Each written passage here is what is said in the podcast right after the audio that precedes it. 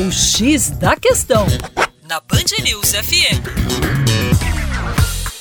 Olá, ouvinte Band News, com vocês João Marcelo, Geografia. Vamos falar sobre reforma agrária, tema sempre muito polêmico. Mas afinal de contas, você sabe o que é reforma agrária? Então, a reforma agrária seria uma redistribuição de terras feita através de mecanismos legais, ou seja, através de critérios definidos por lei e por mecanismos em que o Estado desapropria, indeniza e, nesse contexto, assenta famílias sem terra em terras que efetivamente são improdutivas. O grande alvo da reforma agrária são as chamadas grandes propriedades, os latifúndios improdutivos. E segundo dados do nosso censo agropecuário, 47% das terras brasileiras são terras improdutivas.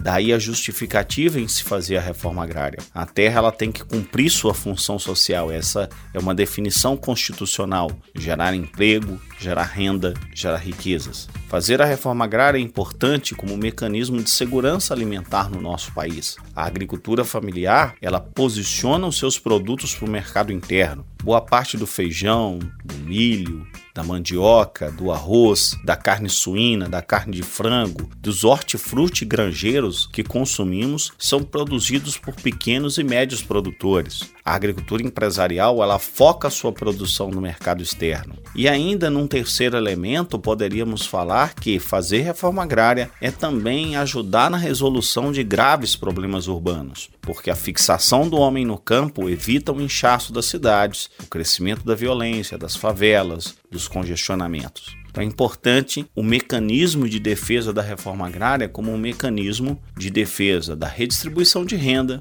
da redistribuição de terra e da geração de riquezas no nosso país. Para mais, acesse o nosso site educaçãoforadacaixa.com. Um grande abraço.